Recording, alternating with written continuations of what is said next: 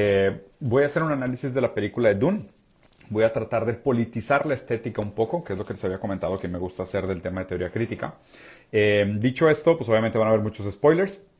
Va a estar enfocado el análisis más que nada a la primera película de Dune, o sea, a esta reciente, perdón, a la primera no, a esta película de Dune, a esta reciente, no la original, no de 1984. Este pero sí tiene algunos detalles de la versión extendida, o sea, la versión de 1984, y también del libro, obviamente, porque si no está muy complicado de explicar, y como un poquito del metaanálisis de lo que está por fuera de la película de Don. Se me hace una película muy interesante para este momento histórico, muy, muy interesante. Y creo que los diferentes momentos en los cuales esta película o esta historia ha sido relevante, obviamente juegan un papel eh, con el mundo real, o sea, no solo con la fantasía, ¿no? Entonces, bueno, vamos a empezar, ya hay bastante gente conectada, película de Doom, muchos spoilers, si no la han visto, la verdad es que también es una película hasta cierto punto predecible, la pueden ver después del, después del review si les interesa, o si se prefieren guardar cosas y no se quieren quemar nada, pues entonces sí, pues eh, espérense a terminar de ver la película y luego regresan a ver un análisis, ok. La película Dune o la serie Dune fue escrita por el autor Frank Herbert en 1965 y ya desde aquí empieza un tema muy interesante que voy a guardar para el final, pero recuérdense de esta fecha. La, serie original o el libro original fue escrito en los, 60, ¿ok? En el 65 por este autor Frank Herbert y es contemporáneo además de muchas historias muy interesantes como Señor de los Anillos, Foundation de Asimov, o sea, es una época muy fructífera en el sentido de world building, ¿ok? Lo que no voy a analizar en este video eh, es todo este tema de cómo construir un mundo. Porque la verdad me parece que, y estuve viendo muchos videos en internet, porque siempre que hago este tipo de análisis trato de pensar como que, bueno, ¿qué puedo decir yo que no se ha dicho? Porque me parece que muchas cosas de esta película y de esta historia ya se han dicho, ¿no? Lo que más se platica normalmente el mundo de Dune es que es un mundo súper bien construido. O sea, es un mundo súper bien construido en el sentido de que se siente real, se siente, o sea, vive bajo sus propias reglas, establecen reglas en el mundo y los, los participantes de la historia tienen que apegar y acatar las reglas de cómo funciona este mundo. El tema de world building de, de, Dune es increíblemente bien hecho. Eh, el proyecto que se hizo eh, en 1984, que, que pues digo, acabó siendo algo distinto a lo que se había planeado originalmente, pero también el proyecto que se trató de hacer con Jodorowsky tiene una historia sumamente interesante para la gente que le interesa, lo puede ir a ver. Y aunque nunca salió la película que tenía planeada Jodorowsky de Dune, fue un proyecto cuyo conceptualización eh, influenció prácticamente toda la industria del sci-fi. O sea, mucho de lo que se construyó en sentido artístico, conceptualización de personajes, arquitectura, eh, política, que no se usó para la película de Jodorowsky de Dune, se usó después para otros mundos como Star Wars, Star Trek y otras cosas de, de ciencia ficción. Bueno, ¿de qué se trata Dune? Dune es una civilización humana, supuestamente, o sea, somos nosotros, nada más que 20.000 años en el futuro. Okay. Es una sociedad eh, espacio-tecno-feudal, o sea, espacial, cósmica, tecnofeudal, donde una feudal, ¿por qué? Porque son grandes casas las que tienen el poder. Está la casa Harkonnen, casa Atreides, hay un gran emperador galáctico, que es como el mero mero, el poderosísimo de todos, y estas casas que tienen mucho poder feudal se han, se han expandido por todo el universo y ahora pues nuestra organización humana, la civilización humana, ya no está restricta a la Tierra, sino que inclusive pues ya pues cada casa tiene su planeta, ¿no? Pues, los, los eh, los Atreides viven en el planeta este que se llama Calagan y demás. Hay un planeta muy especial que es como el centro de la serie, que es el planeta Arrakis, que es de donde viene el nombre Dune.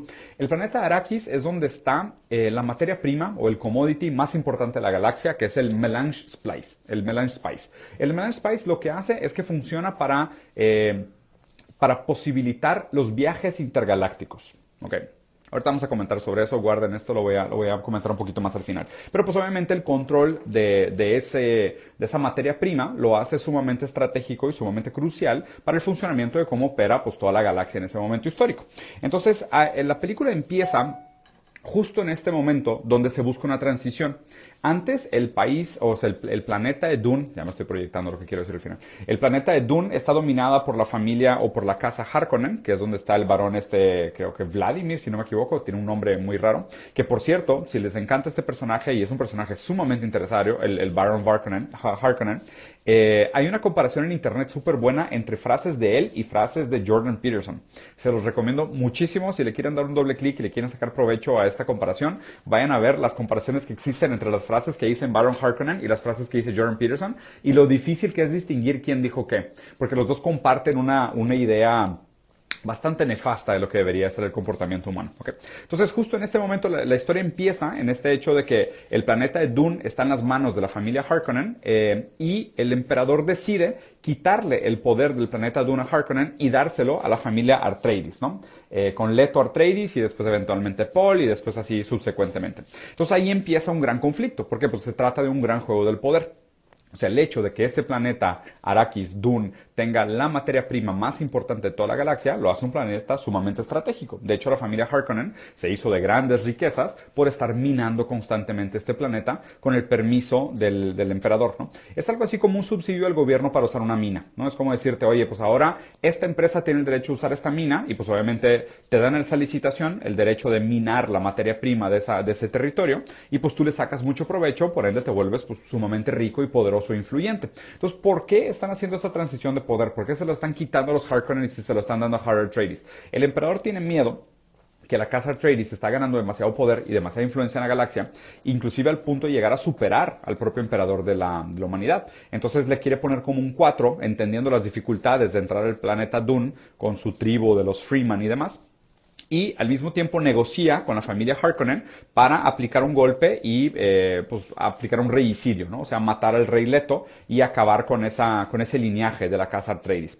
Eh, aquí hay dos cosas interesantes. El planeta, el planeta Dune, el planeta eh, es un planeta que está habitado por un grupo de gente, por un grupo de personas que les llaman los Freeman, o sea, hagan el favor más obvio posible, ¿no? Como los freedom fighters, qué coincidencia, o los libres, los hombres libres, los humanos libres, y ellos lo que quieren de alguna manera es seguir una profecía, y el tema de las profecías es bastante interesante y es bastante horizontal en la, en la historia de Dune, creo que es uno de los leitmotivs más importantes de todo Dune. Los Freeman creen en el Mesías que se llama Lisan al-Gaib que supuestamente es un gran liberador, un gran unificador, el Mesías que va a llevar, llevarlos a transformar el planeta Dune, que es de pura arena, en un planeta verde, azul y lleno de agua. Eh, la Spice viene de unas de unos gusanos gigantes, que la verdad es que nos podríamos desviar también en esa metáfora de por qué esta figura tan fálica, pero sí tiene, tiene un motivo interesante por detrás. El caso es de que pues, el planeta prácticamente es bastante hostil, muy difícil de vivir, tienen su propia tecnología, sus propios medios, sus propias formas, y ellos creen entonces en el, en el, en el ascenso de este Mesías que llaman eh, Lisan al-Gaib. Entonces, esta es la parte como política y social. Entonces, política hay que entender que el mundo de alguna manera es un es espacio tecnofeudalismo, un poco desvirtuado por estas casas muy poderosas. ¿no? Y la manera como se llevan los, los planetas es un tipo de pues, mercantilismo bajo una organización feudal donde no existe un libre mercado, sino que aquí el emperador es el que determina quién tiene el usufruto de la materia prima de los diferentes territorios y prácticamente pues existe esta explotación eh, en un sentido casi colonial o inclusive imperial, más imperialista de hecho inclusive, de, cómo funcionan los territorios y el juego geopolítico entre las diferentes casas. ¿okay? Entonces es un tipo de espacio tecnofeudalismo. Eso es lo importante que sepan en el sentido político-económico de cómo se organiza el mundo de Don.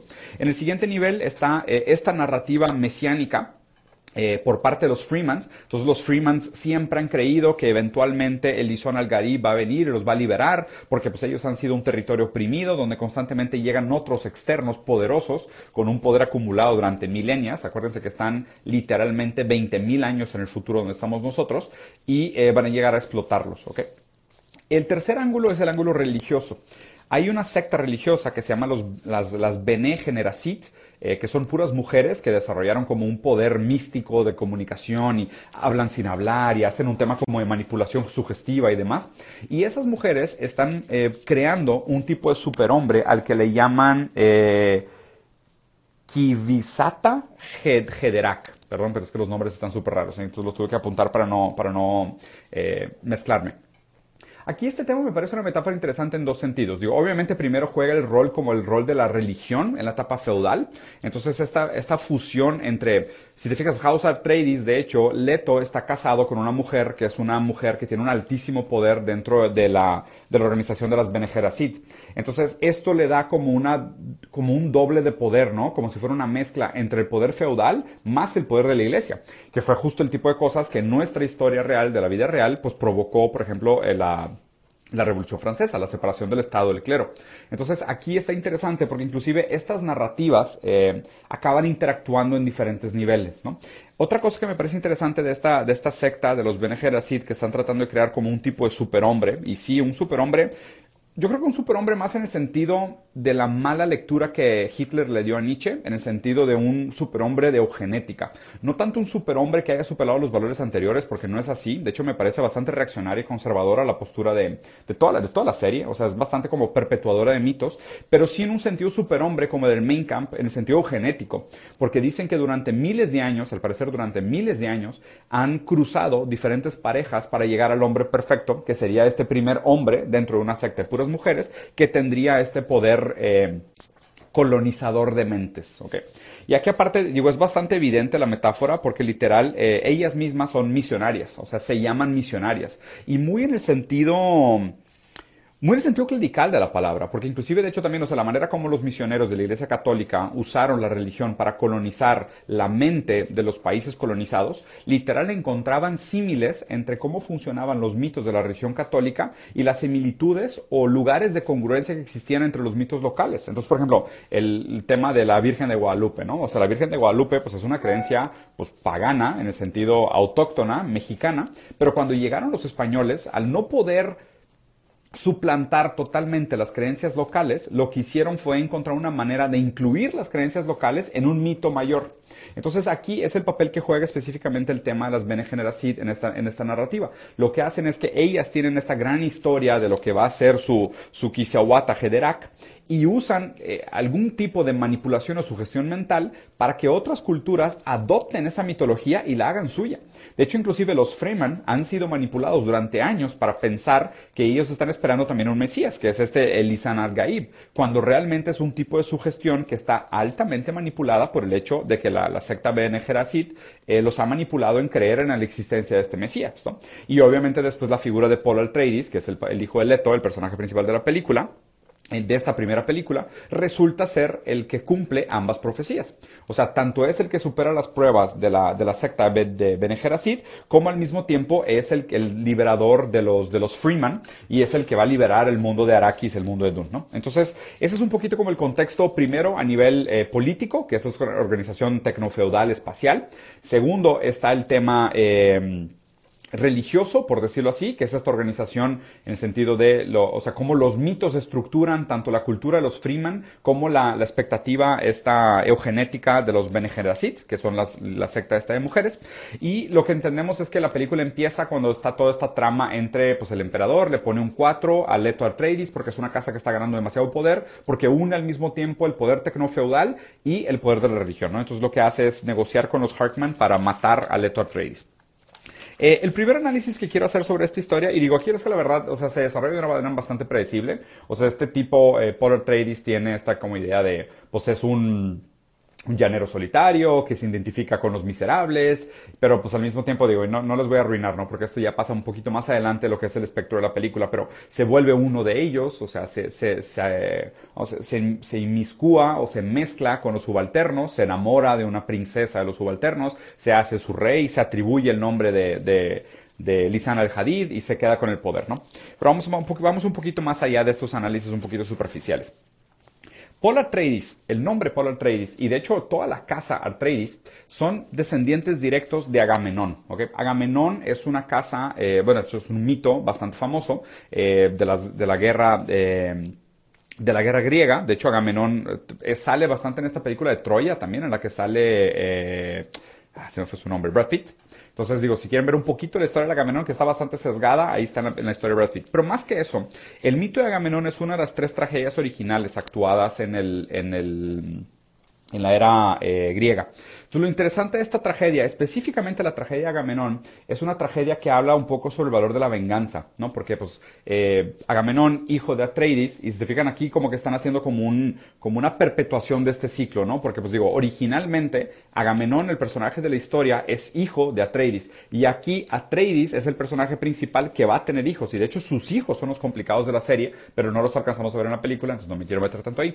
Pero lo importante es la metáfora de por qué la casa se llama Casa Atreides y la relación que tiene con su propia, eh, con el propio cumplimiento de sus propias profecías. Que esto sí me parece que es un leitmotiv de la serie, el rol que juegan las profecías en la manera como nos imaginamos lo posible. El rol que juegan las profecías en nuestra capacidad de imaginar lo posible. Es una historia que está pasando 20.000 años en el futuro Y sigue existiendo una casa que se llama Atreides, vinculada a Agamenón, donde se, siguen perpetuando los nombres y donde existe todavía este ciclo de miseria, la venganza. Una de las narrativas que se, que se explora en el mito de Agamenón es la noción de que un mal que se corrige por otro mal realmente no cambia nada, porque solo perpetúa el mal. La venganza realmente nunca trae justicia. Existe una diferencia entre una justicia eh, adecuada y una justicia inadecuada. La justicia adecuada es aquello que se establece dentro del marco legal en un momento predeterminado, como un ojo por un ojo en un momento prehistórico, o ahorita con el marco legal de, no sé, derechos positivos o derechos naturales. Y una venganza injusta sería un tipo de venganza desproporcional, en el sentido de me chocaste el carro, eh, te voy a agarrar a batazos, ¿sabes? O sea, eso sería una venganza injusta. Eso ya califica como venganza. Entonces, una repercusión justa contra los actos cometidos es justicia, y una repercusión desproporcional o injusta de acto cometido se, entiende como venganza. El problema es que en la narrativa o en la historia de, Agamenón, eh, Agamenón sacrifica a una de sus hijas para tener mejores aires para pelear en la guerra de Troya.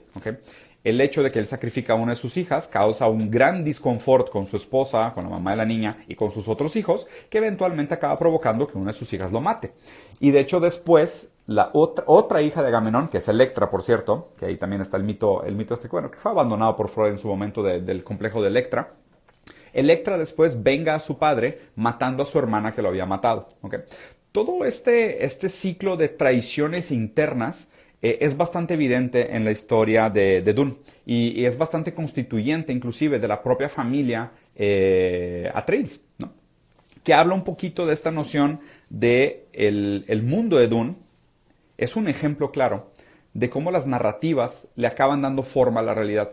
Pero sobre todo las narrativas lo que hacen es que nos permiten entender eh, las posibilidades del futuro. Entonces nosotros entendemos el futuro en términos del pasado si no somos capaces de superar la narrativa.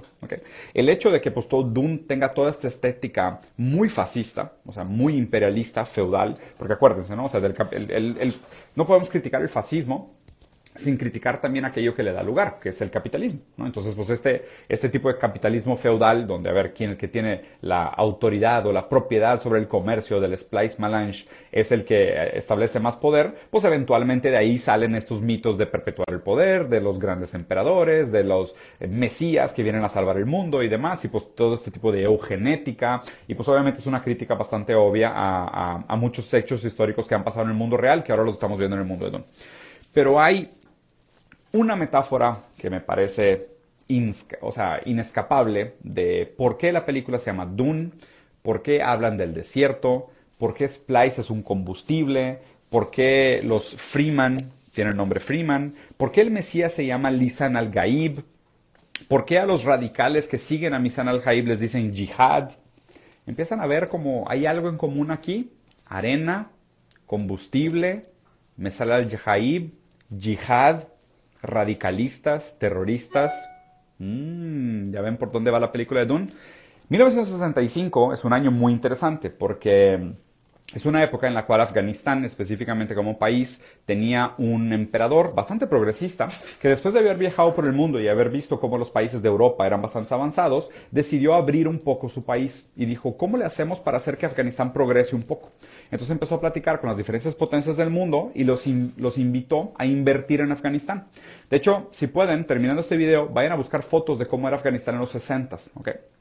Eh, Afganistán abrió sus puertas al mundo e invitó a que el mundo invirtiera en Afganistán para modernizarse y para encontrar el progreso. 1960. Y esta historia es de 1965. ¿Coincidencia? No creo. Sinceramente no creo. Entonces lo que pasó fue que en ese momento... Eh, diferentes países empezaron a invertir. Los dos que más invirtieron fue Estados Unidos y la Unión Soviética. Pero eventualmente la Unión Soviética invirtió más que Estados Unidos. Llegaron a invertir casi un billón de dólares o un poco más de un billón de dólares eh, en el Partido Democrático eh, de Afganistán. que se llamaba DCPA, algo así, me acuerdo las siglas DCPA, lo acabo de leer ahorita en la mañana para revisar los hechos históricos. Y Estados Unidos como que no le encantó que la Unión Soviética estuviera fondeando este partido demócrata, progresista, abierto, permitiendo las minifaldas, permitiendo la libertad de la mujer, fomentando la educación, fomentando muchos valores como de pues, una sociedad este, colaborativa, eh, colectivista, bastante progresista, con vistas hacia el futuro. Y a Estados Unidos como que no le encantó la idea. Obviamente todavía Guerra Fría, pues obviamente la, la cosa estaba poniendo caliente, estaba poniendo complicada. Entonces Estados Unidos dijo, ¿sabes qué? Voy a financiar a los radicales a estos guerrilleros, que de hecho en la historia real les dicen Freedom Fighters. Qué interesante coincidencia. Freeman, Freedom Fighters, Jihad, que de hecho la palabra Jihad, bastante malentendida, que la gente tiende, la gente ignorante de Internet que tiende a entender Jihad como terrorista, eh, Jihad nada más quiere decir que eh, struggle, dificultad, superación. De hecho, tiene un sentido bastante dialéctico. O sea, de alguna manera, Jihad significa eh, la superación de los obstáculos. Entonces, sí son un tipo de guerrilleros, pero son un tipo de guerrilleros revolucionarios que están buscando una mejora. Obviamente aquí entonces Estados Unidos estaba perdiendo el control de Afganistán eh, frente a la Unión Soviética porque pues no le fondearon lo suficiente y lo que han hecho, y lo que siempre han hecho en muchísimos países, fue fondear a los guerrilleros, a los Freedom Fighters para que se volvieran terroristas. Obviamente esos Freedom Fighters después se volvieron el talibán, los mismos que fueron después y le tronaron un avión en medio de las Torres Gemelas. ¿Ven la coincidencia? Un planeta o país que tiene Spice, que sirve para hacer viajes intergalácticos, o petróleo, que sirve para los carros, los barques y los barcos y los aviones, o el plástico. Eh, hay diferentes países que están interesados en el control de ese territorio, la Casa Atreides, la Casa Harkonnen, y se hace como una trifulca de fondear gente y se radicalizan en nombre de estos mitos religiosos para perpetuar los beneficios estructurales económicos. Eso es Dune. Interesante, ¿no? Hay algo, hay algo como muy obvio y, a la vez no, lo pude dejar de ver. O sea, estaba viendo la película y decía, es que, güey, esto está tan, o sea, está tan descarado. O sea, los nombres que usan, las palabras, los textos, o sea, todo está descarado. Es como que, o sea, si no quieres ver la metáfora de Afganistán en Dune, me parece que o no sabes suficiente historia o estás completamente lavado el cerebro por propaganda. Entonces creo que ahí hay algo muy interesante. Voy a dejar el análisis por aquí porque la verdad es que es bastante que digerir en el sentido de cómo, eh, si se fijan, cómo usamos nosotros esta mitología del pasado para justificar los actos que hacemos. La serie se pone muy interesante, pero a partir de la siguiente película que no alcanzamos a ver, porque pues esta película la decidieron, no sé, por decisiones artísticas supongo, o por financieras también, decidieron partir la película en diferentes partes. Si quieren ver la historia completa de la película, la pueden ver, la de 1984, que sí cuenta la historia un poco más completa, o pueden leer los libros y ver las series, que también está bastante interesante. Pero esta película la verdad es que es solo la mitad de la primera película de 1984. Pero como Hollywood le encantan los remakes, los reboots, las secuelas, las precuelas, las trilogías y las grandes máquinas de hacer dinero, tipo Hollywood, pues entonces decidieron partirla en diferentes pedazos. Voy a dejar lo que seguiría del análisis para más adelante cuando salgan otras cosas o para cuando la gente la vea un poquito más, pero es interesante lo que pasa con el arco de Polar Trades. Porque claro que Frank Herbert estaba consciente de esta paradoja, ¿no? De, si se fijan, constantemente regresa a esta reflexión lacaniana de las revoluciones son esclavos peleando por un nuevo amo y siempre lo consiguen. O sea, los Freeman que querían realmente liberarse del emperador, lo que encontraron fue a Polar Atreides, que acabó siendo otro mesías, otro dictador, mejor o peor, pues no sé, los radicalizó, los llevó a la guerra, después van a ver, sus decisiones cuestan billones de vidas en la galaxia, y él por algún motivo extraño que puede ver el pasado, el presente y el futuro, que después lo explican, está como entregado al determinismo, como diciendo no hay alternativa.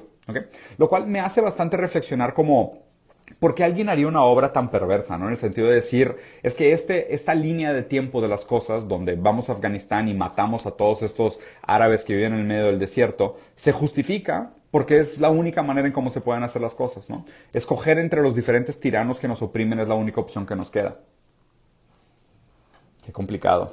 Hay que tener mucho cuidado y hay que politizar la estética de estas obras que produce, porque aunque pudieran sonar subversivas o revolucionarias, en el sentido de Paul Atreides los vino a liberar de las manos de la familia Atreides y de la familia Harkonnen, pues no necesariamente, porque acaban subyugados a otro, a otro dictador. Entonces hay que tener cuidado con este fetiche de consumir estas obras que supuestamente nos venden un espíritu, revolucionario, cuando a la vez las alternativas revolucionarias que nos dan nada más es que protofascismo, eugenética, eh, partidos libertarios, la libertad que nos venden hoy como alternativa revolucionaria, nada más es que un refrito protofascista de las ideas individualistas que hemos visto que llevan a catástrofe y miseria de una manera terrible. Tengan cuidado. Acuérdense que eh, la East India Trading Company, la joya de la corona del capitalismo del siglo XVIII, mató cerca de un billón de personas en India para establecer el comercio. Un billón de personas en India. Ese es el libro negro de la derecha que no has leído, porque pues, la propaganda de Hollywood lo único que te vende es eh, las cosas malas que se han hecho en nombre del colectivismo. Tengan cuidado. Muy bien. Capítulo humano, los dejo por aquí. Estuvo corto, eso quería. Ya no quiero hacer videos tan largos porque sé que el spam de atención de internet es bastante corto. Si quieren saber más, dejen por aquí su comentario, dejen sus preguntas, nos vamos a estar viendo. Voy a continuar haciendo esto de politizar la estética. Mi próxima meta es hacer un video sobre Odisea en el Espacio 2001, que es una de mis películas favoritas. Stanley Kubrick es uno de mis directores favoritos y aparte ahorita la traigo muy de moda. Este, quiero platicar sobre ella. Espero les haya gustado. Si les gustó, compartan. ¿Ya vieron la película de Dune? ¿Les gustó Dune? ¿Qué les pareció? ¿Habían visto ya esto, la relación que existe con la guerra de Afganistán? Sí, sí, díganmelo. Y si no, pues también, ¿qué les pareció? Tengo razón en decir que hay algo en común entre un planeta de arena, un país de arena, un planeta con combustible, un país con combustible, yihad, mujaladid. ¿Es suficientemente obvio o estoy equivocado en mi análisis? Nos vemos. Adiós, capitán humano.